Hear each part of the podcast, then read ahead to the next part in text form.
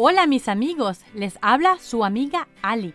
Y una vez más, bienvenidos a Somos Niños, tu espacio mágico donde las culturas se unen bajo el arco iris del mismo idioma, hermandad y amor. Hoy les traigo una fábula de la colección de las fábulas de Esopo y La Fontier, el cuento de la lechera.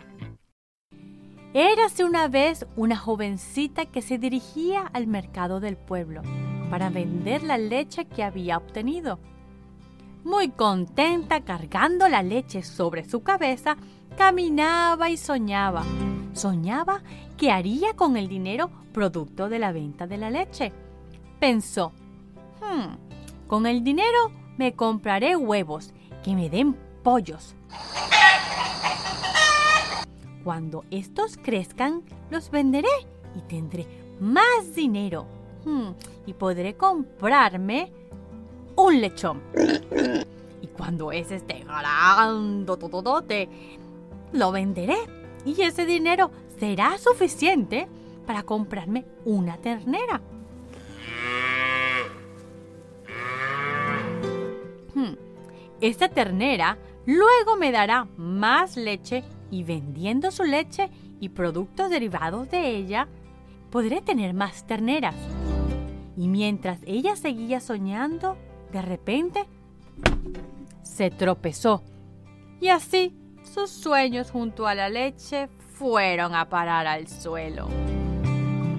A ver, ¿qué nos enseñó esta historia? Sin duda, no nos enseña a parar de soñar, porque los sueños son parte de la vida es lindo soñar cosas bonitas como es la superación, pensar en grande. Pero sí nos enseña a vivir en el presente, a trabajar por nuestros sueños para poderlos alcanzar. Si ella hubiese estado pendiente del presente, hmm, seguro hubiese tenido más cuidado y al caminar evitaría que la leche se le botara.